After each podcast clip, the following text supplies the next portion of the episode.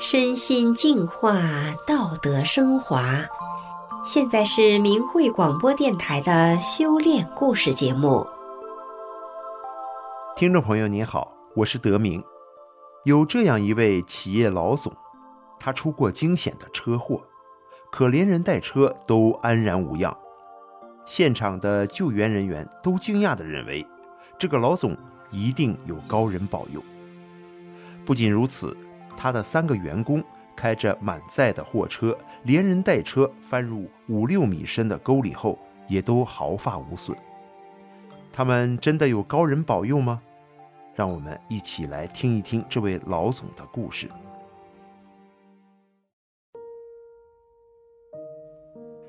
我家住在河北，曾经是个企业的老总。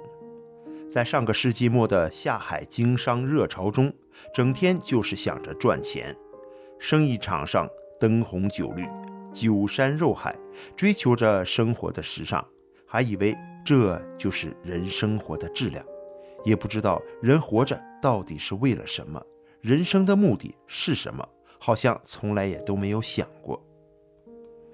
一九九六年，一天我在单位上班时，莫名其妙地订了一份《北京晚报》。有一次闲暇之余，拿起晚报，无意中注意到在报纸中间的一栏字样，说是《转法轮》这本书销售万册，在销售排行榜中排名第一。当时我心中一震，心想：这是什么书啊？能吸引这么多人购买，一定不俗。有机会一定看看这本书。时间一晃到了一九九七年，我还没来得及看书，病危的妻子却抢先看了《转法轮》。一个月后，妻子竟然奇迹般的康复了。妻子还劝我说：“你也上年纪了，这功法很好，你也该练练，免得以后有病受罪。这本《转法轮》你也好好看看。”我自己由于多年的喝酒抽烟。身体已经被糟蹋得根本不像样了，后背像背了一块皮一样，累得不行。于是我一口气读完了《转法轮》这本书，明白了这是一本做好人修炼的书，这就是我等待的。可是由于受中共几十年无神论的洗脑毒害，对修炼这事半信半疑，心想。如果能用什么印证这书中所说的功能神通是真的，那就是遇上了真人了。我愿意放弃一切，进入修炼中来。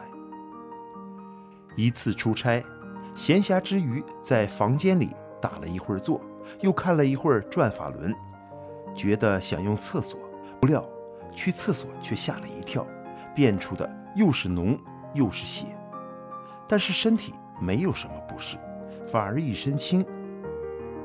由于当时我的悟性很差，误以为什么时候得了痔疮了，烦恼的躺在床上，打电话告诉妻子。不料妻子却高兴地说：“你是不是看书练功了？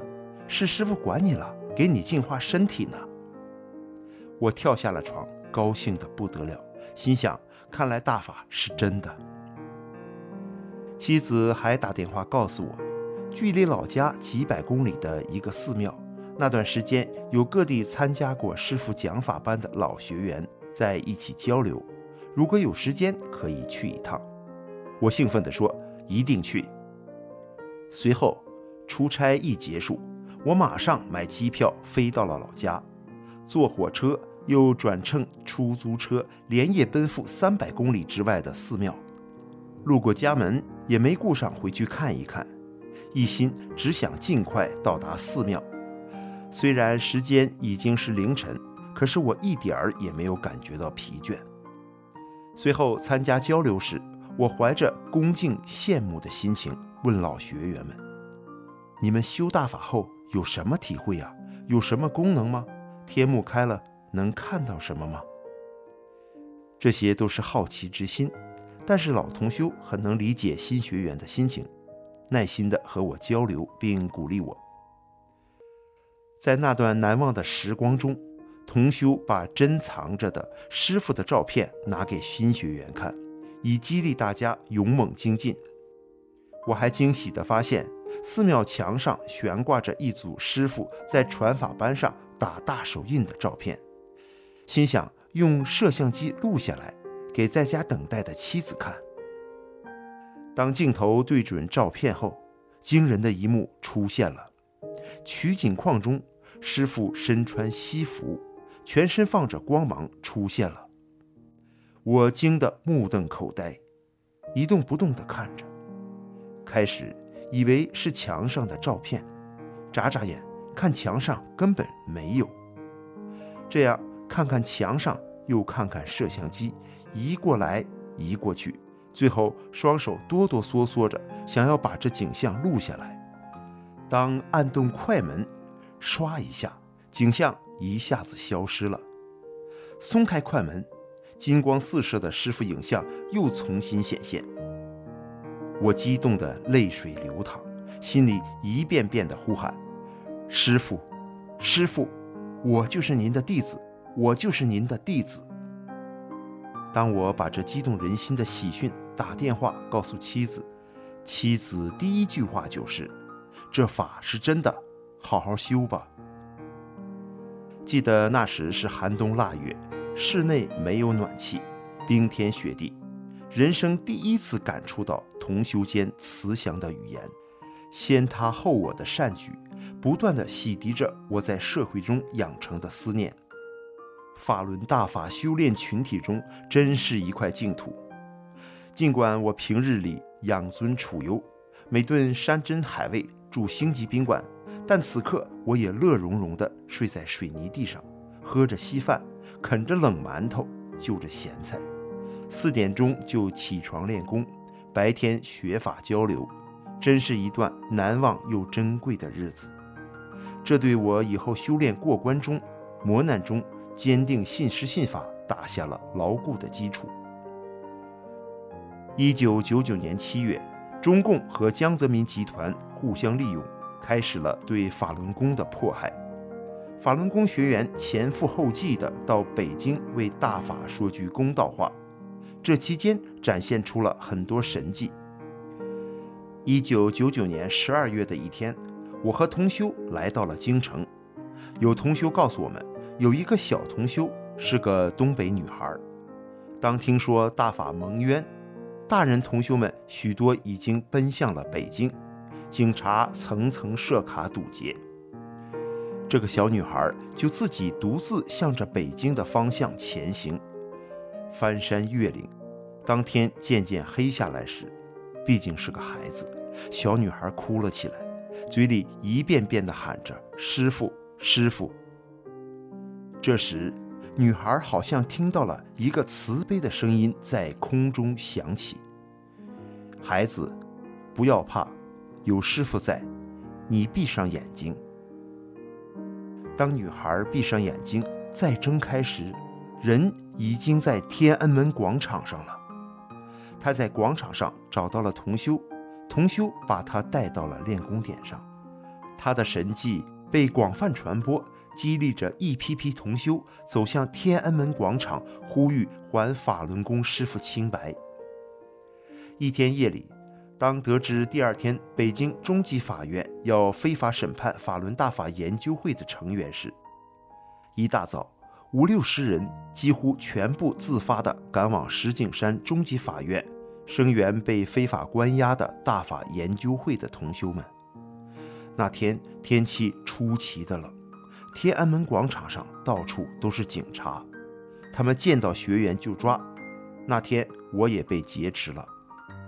当天晚上，我被本地警察押回了当地。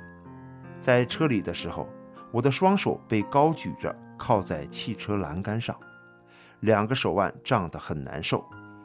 我要求警察松一下，换来的就是一句：“你就忍着吧。”警察的冷漠反而提醒了我。我心想，我不应该求警察，我是大法弟子，师傅会帮我。这时，我的双手不疼了。